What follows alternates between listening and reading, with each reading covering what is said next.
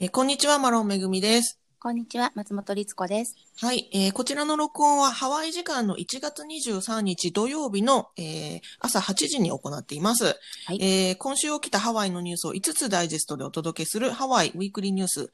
えー情報元はハワイのニュースチャンネルや新聞を参考にしています。えーでは、1月第3週のニュース、早速行ってみましょう。はい。はい、まず1つ目。えーハワイ州は6番目にコロナが安全な州というランキングが発表されました。うん。私たちが大好きなランキング。久しぶりだよね、でもランキング。お 久しぶりですけれどもね。えっとですね、パーソナルファイナンス情報のウェブサイト、ウォレットハブというウェブサイトがあるんですが、こちらが発表した、えー新型コロナウイルスに関して最も安全な州という、えー最新の調査で、えーハワイ州は6番目に安全な州であるということが分かりましたと。州というのはアメリカ合衆国の中の各州えーでランキングを出したってことですね。じゃあ、50個の中の6番目。そうですね。50プラス、えっ、と、ワシントン DC も入るから51ってことなのかな？うん。はい。えーで、えっ、と、この調査では、えー感染率、陽性率、入院率、死亡率、ワクチンを受けた人の割合。これらを比較して、総合的にどの州が新型コロナウイルスに対して安全かを割り出しているということだそうです。で、うん最も安全性が高い州は、1位がアラスカ。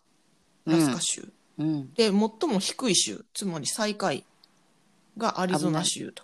アリゾナか、今。ね。みたいですよ。はあ、ねうん。まあだからハワイはね、ねうん、6番目、まあ、いい方ですよね。え。うん。かなりいい方だと思いますが、えーちなみにこの調査によると、ハワイ州は陽性率と入院率で1位、えー死亡率で3位に安全ということになっているそうです。それが2つ1位でもさ6位になっちゃうのは、なんだろう、ワクチンとかなのかな？病床率か。そうですね、病床率とか、ね。ねやっぱりちょっと、病院がもともと少ないのでね、とは思そいうますけど。そうね。あと感染率かな、やっぱり。あのハワイは人口が少ないですからね。うんですね。うんうん。で、ちなみにこのね、えっ、と、調査のデータ元、ウォレットハブが出しているものが、えっ、と、ウェブサイトで見れますので、こちら、あの、リンクを、えー URL を概要欄に貼っておきますので、ご興味ある方ご覧ください。あの、英語ですけど、ちょっと面白いので、見てみたらいいんじゃないかなと思います。はい。うん。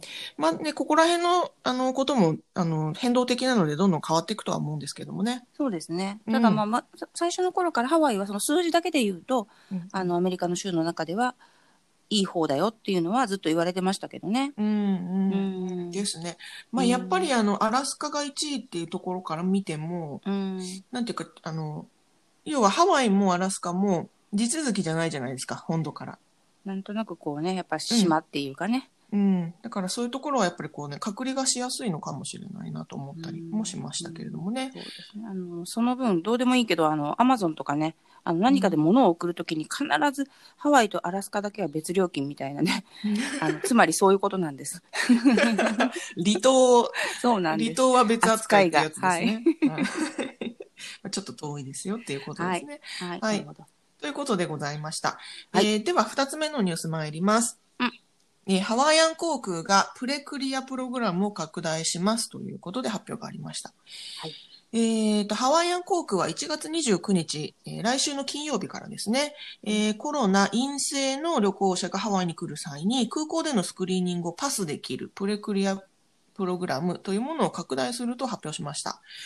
えっ、と、プレクリアプログラムってあんまり聞き馴染みがないかもしれないんですが、うん。これ何かと言いますとですね、えっ、と、ハワイに旅行に来る際、要はハワイ入りする際に、現在、あの、到着後の自己隔離を免除すされるために、えっ、と、陰性証明書をね、こ感染の陰性証明書を提出するというえーことができるんですが、うんこの陰性証明書を空港で提示するときに、えっ、と、要は長蛇の列になっちゃうわけですよ。で、これをプロクリ、えプレクリアプログラムというのを利用すると、出発する空港、要は到着したハワイの空港じゃなくて、えっ、と、その出発する空港で書類の確認が完了するので、ハワイの空港でその手続きをしなくてもいいというものなんだそうです。うんうん。で、えっ、と、このプレクリアプログラムっていうのはすでにサンフランシスコ国際空港で導入されてまして、で、1月29日より、えーボストンのローガン国際空港、えーニューヨークのジョン・ F・ ケネディ空港とロングビーチ空港、えーアリゾナ州のフェニックス空港の4つの空港でも実施されるようになりますよというものです。うん。ハワイアン頑張ってますよね。いろいろ最初の頃からね。はい。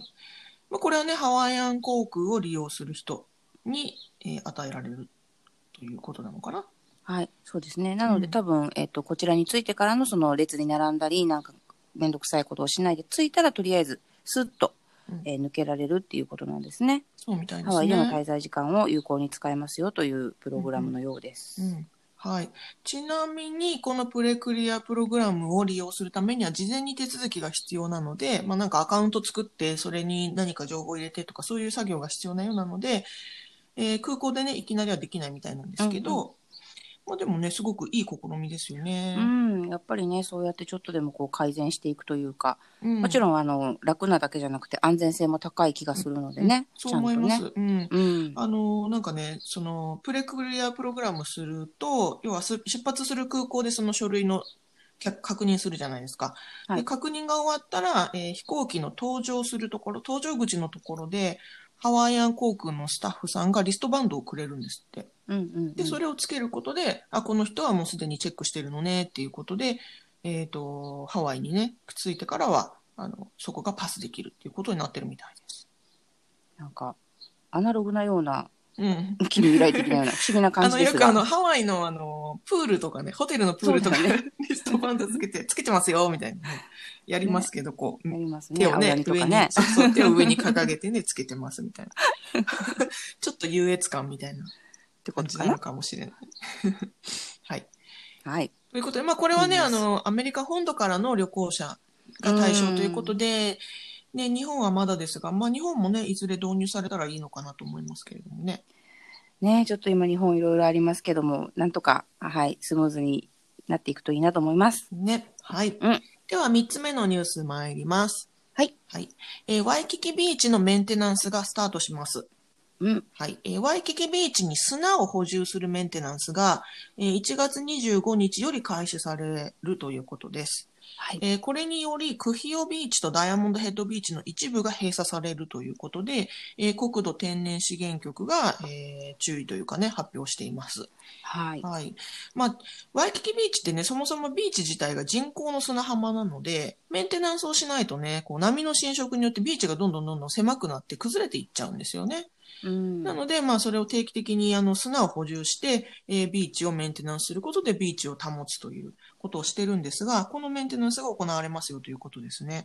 で、ちなみに今回のメンテナンスでは、最大2万立方ヤードの砂をワイキキ沖からビーチに移動すると。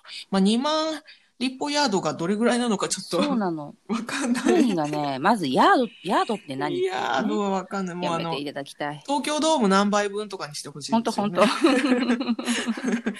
当。本当 うんこのね、あの、なるほどなと思ったんですけど、ワイキキ沖、その、海の中からうん。砂をこう持ってくるんですね。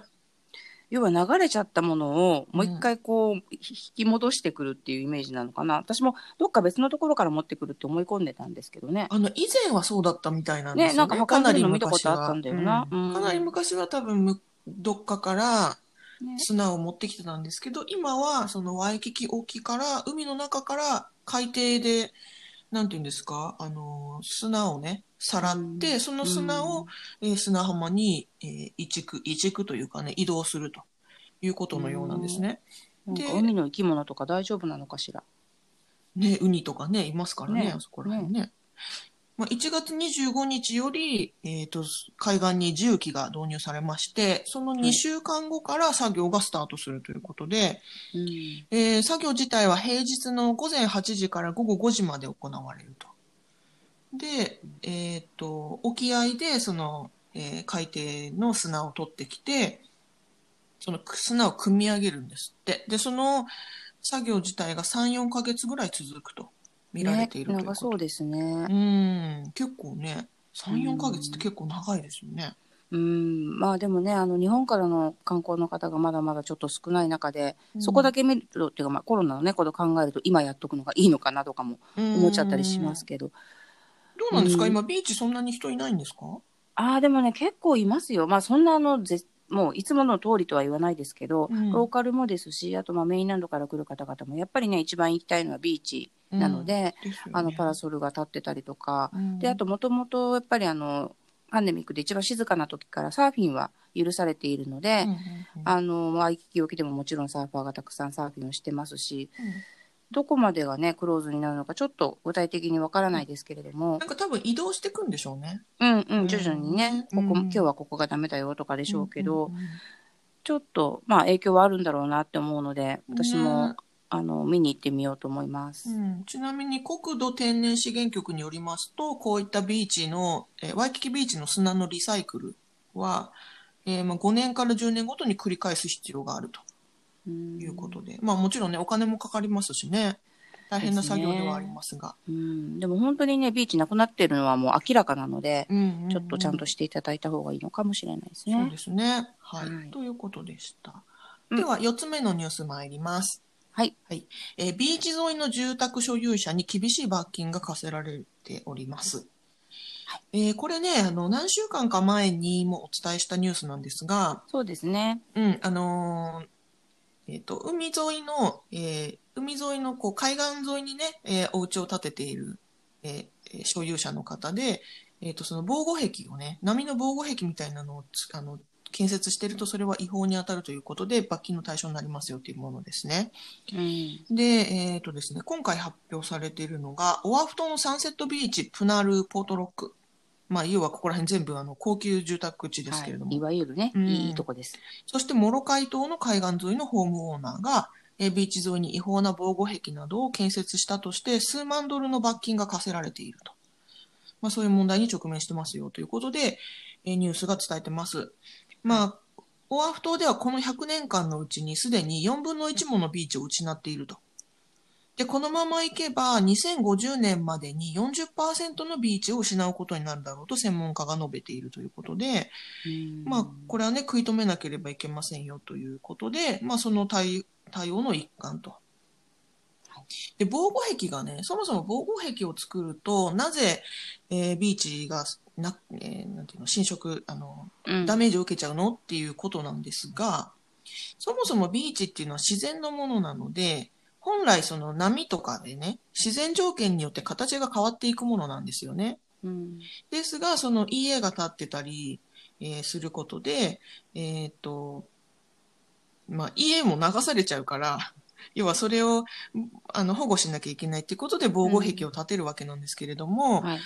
あの、要は自然のものだから、自然に例えば波の侵食などによって海岸線が本来であればどんどん内陸に移動しようとしている力が働いているところに防護壁が立っていると、あの、波が防護壁に当たることで防護壁の前にある砂をかき出しちゃうから、要は砂うんうんうん浜が消えちゃって、もうすぐ海になっちゃうと。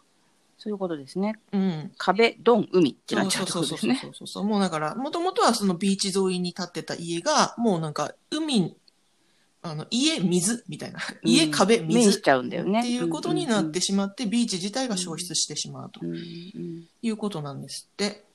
で、でもこれねっていう、あの、ここから私の試験ですけれども、はい。家がその、ビーチ沿いに立って販売されてるわけじゃないですか。うん。それ家は流されちゃうじゃん、防護しなければっていう。うん。だからそもそもその場所がうん。居住区として本当は適していないっていうところに家を建てちゃってるっていうことだよね。そもそもね。そういうことです。だからすごいこれ大きな矛盾で、これあの、お家をね、購入しちゃった人からしたら、とんだ災難っていうかね。いや、なんかこのニュースを読んでてもですね、えっ、と、まず罰金対象になっている方がたくさんいらっしゃるんですが、うんまあ、その住宅の一つが有名なサーファーのリアム・マクナマラさんが所有するお家で、サンセットビーチなのかなで、まあ、これは3万5千ドルの罰金が課せられていたり、まあ、あとはその、そもそもアメリカ本土に住んでる方で、別荘として、うん。その海沿いのね、バケーションハウスを、えー別荘として購入してるっていう方もいて、この、えっ、とね、アメリカ本土に住んでるユーマンさんという方。えー2016年にオアフ島のね、えー海岸沿いのお家を購入したわけなんですけれども、えっ、と、もう、もしね、このことを知っていたら、家を購入しなかったと。うん ちなみにその家を波から保護するために最近20フィート内陸へお家自体を移動させたんですって。ゴロゴロゴロって上をさせたんだ。ゴロゴロゴロなのかも立て直したのかわかんないですけど、20フィートってどんぐらいかな ?6 メートルぐらい？かな？うーんと、いや、もっとじゃない？あれ ?20? あ、そうか。そんなもんか。かな？まあ5、5、6メートルぐらいだと思うんですけど、まあ、それ自体もね、もちろん自費ですし、相当の費用がかかっていると。いやー、確かにその、特にね、そうやってメインランドで、まあ絵は別宅みたいに持ってる人はお金に余裕があるとはいえですよ。うん。ねそんな予定じゃなかったっていうことでしょううし。んでね、この罰金の金額がやっぱすごく大きくて、ねポートロックでのお家では6万5千ドルの罰金。プナルのあるお家700は、万円ぐらいでしょ、うん、1万5、7千ドル。モロカイ島のお家はね、8万ドルの罰金ですって。モロカイすごいなう。ん、で、1000万近い。うん、で、ちなみにこの罰金がそもそも課せられているわけですけれども、それにプラスして、その防護壁を、今ついてる防護壁を撤去しなさいよって言われてて、多分そのね、いつまでに撤去しなさいよっていう期限が決められてるみたいなんですけども、それの期限を違反したら、日、日ごとにですよ、1日ごとに1万5千ドルの追加罰金が課せられるいや、でもさ、ねそれ取るってことは、と。うん。イコールお家流れちゃう可能性あるよってことですからね。そうなんですよ。だから、そのうちに住み続けるための術ってなんだろうってなりますよだね。からもう住めない家ですよ。ねっていう、ね結構かなりこれ強硬な、本当だね。なんていうか強引な、がなってまあ、ビーチをね、保護しなきゃいけないのはもちろん。あるけど、なんかもうちょっと、なんていうかな、妥協点見つけられないのかな、とかは思っちゃいましたけどね。うん、まあそこ、そもそもそのこそこにね、お家を建てるっていう時点での許可みたいなものがどういう状態だったのかっていうのにもよるような気もしますけどうね。ん。うん、いいですよってやっぱりね、誰かしらが許可してたはずなのにうん。そうと。思いますけど。なんかそもそもその防護壁を建てるのも、えっ、と、まあ違法、昔から違法だったんですって。ただそれが、あの、見逃されてきたと。まあなんか慣習的に、本当は違法なんだけど、まあ特にお咎めなしみたいなうん感じで来たのを、ここに来て、あの、やっぱり罰金貸しますよって、ガツンとやったっていうことみたいですけどもね。なるほどね。うんまあでも本当このね、限られた資源というか、島も土地も海もビーチもなんか全部こうね、うんみんなで共有しなきゃいけないものだから、難しいですよね。うん。絶対的な答えってないもんね。ねえ。ただまあね、あの、ビーチにはもちろん野生動物も住んでるわけですから、はい。あの、そういうことを考えるとね、まあ、人間だけのお家のことを優先するのもなっていうのもあるしね。ううんん。だからなんかね、あの、ハワイの住宅購入、不動産購入ってこういうことも気をつけなきゃいけないんだってちょっと学びました。いや、本当そうですよ。やっぱりね、海沿いって人気だし、うんあのね、オンザビーチのお家って本当に、まあ、ある意味ステータスですけれどうも、ん。相手が自然だからこういうことも起こり得るってことだよね。ねえ。うん。はい。ということで。ははい。えーでは最後、5つ目のニュース参ります。はい。えーコロナ回復者に献血を呼びかけています。うん。えーハワイの血液バンクは、えー回復期血小ドナーを集めることを目的とした Fight with COVID with COVID というキャンペーンをスタートしました。えー血小というものなんですけれどもね、あの、はい血液の中に含まれる液体の部分のことを血小と呼ぶんですけれども、うんえー新型コロナウイルスに感染して回復した人、この人の、えー血小には抗体が含まれているので、えーそれが現在闘病中のコロナ感染者の患者さんのね、治療に役立つんですって。ですので、この血小の献血を、えー求めているということなんだそうです。うん。なんか当初からそういうのはね、あの、あるんじゃないかっていう研究はされていたようですし、うんまあね、あの、大事なことなのでとは思いますけど。うんなんかですね、あの、このハワイのね、ハワイ血液バンクの、えー代表者の方によりますと、現在ハワイでは3つの問題に直面してますよということを指摘されてまして、はいで。まず1つがアメリカ本土で感染力の強いえあの変異株が確認されたとうんいうことですね。で、2つ目が、まあ、ハワイ州内で感染が広がっていること。うんえー、3つ目はアメリカ本土でコロナ回復者からの血小献血が枯渇してきたこと。まあ、この3つ目がね、うんあの、今言った血小のなんですけれども、まあ、すでにですね、この治療にはもう活用されてまして、この結晶が、回復者の方から集めた結晶が。ただし、それがもう、あの、枯渇してきているということで、このままだとまずいので、えっ、と、新たにくださいませということなんだそうです。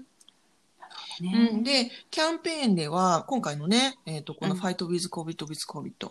このキャンペーンでは、フィリピン系住民、ミクロネシア系住民、ハワイ先住民族系住民。この方々たちに特に協力を求めているということで、まあ、なぜかというとですね、ここら辺の方たちが、えー州内の感染者の約3分の2を占めてるんですって。うん。ですのでそ、うなんうねん、あの、まあ、感染して、まあ、回復した人もたくさんいるでしょうから、あの、ぜひとも献血にご協力くださいということだそうです。で、1回のね、献血で、えー患者さん3、4人分の、えー結晶が得られるんですって。すごい、すごいですよね。うん。で、このこん、うん、今回ね、このキャンペーンですので、回復期の結晶ドナー、えーになった方には25ドル分のフードランドギフトカードがもらえるということだそうです。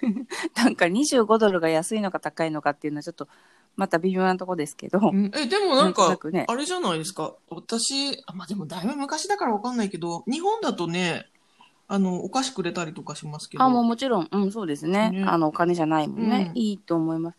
なんか私の知り合いも実は、あの、ハラハワイで、えっ、と、COVID かかって、うん。で、治った後に、そういう、その自分に抗体ができてるかって、すごく綿密に調べていった人がいて、うん。うんうんはい。うん。あの、結構通ってね、家族みんなで通って、ん。誰々はできた、誰々はまだだみたいな。で、うんなんかあるみたい。人によって、こう、時期の差もあるようなんですけど、うん。まあ、抗体ができたっていうのをなんかね、あの、わかるんですって、検査で。で、多分そういう人たちが、じゃあ今度は献血という形で治療に役立てましょうっていうのをね、確かやってた気がするのうで、ん。うん、あの、やっぱりそういうのをね、うん。あの、もちろん自分の健康が一番ですけども、その上でね、あの、協力し合えるんだったら本当大事なことですよね。ね、ちなみにこのね、うん。あの、結晶ドナーは繰り返し寄付できるらしくて、まあ、28日間空けな、間を空ければ、うん。あの、何度も、えっと、できると。でもどれぐらいその自分の中の抗体って持つんだろうね。一生じゃないでしょう、きっと。うんそこがね、まだあの、わからないって言われてるとこですけどもね。ね。だからまあ多分その度ごとに検査をね、もちろん、あの、うんされるんでしょうけど。けどね。ちなみにうんその FDA、あの、アメリカの保保健局じゃない、なんか薬品とうんちゃら食品うん。局のガイドラインによると、ワクチンを受けた人はドナーにはなれないそうです。ああ、なるほど。うんだワクチンではうん人に渡すぐらいの抗体まではできないってことなのかな、そうだと思います。なるほど、ね。あとは、まあ、ワクチンの治験自体がまだそんなに集まってないから、あの、できないということみたいですけど、あの、ただ、あの、通常の献血はできると。うんうんうんうんこの、あの、、回復期の結晶ドナーにはなれないけれども、通常の献血はできますよっていうことみたいですね。なるほど。うん、結構本当ハワイもね、私の周りでもワクチン受けたよっていう人が、まあ医療関係中心に、うん徐々にあの直接聞くようにもなってきたので、はい。そちらもね、進んでいってくれるといいのかなとは思いますけど。うん、そうですね。ワクチンね、うんあの、今ね、頑張って接種してるとこですから頑張りね。うん。はい。ということで、以上、こちらがね、えー今週の5つのニュースでございました。えーと、はい概要欄にソースのリンクを貼っていますので、ご興味ある方はぜひご覧ください。はい、ぜひご覧ください。はい。ということでした。今週もどうもご視聴ありがとうございました。ありがとうございました。はい、さようなら。さようなら。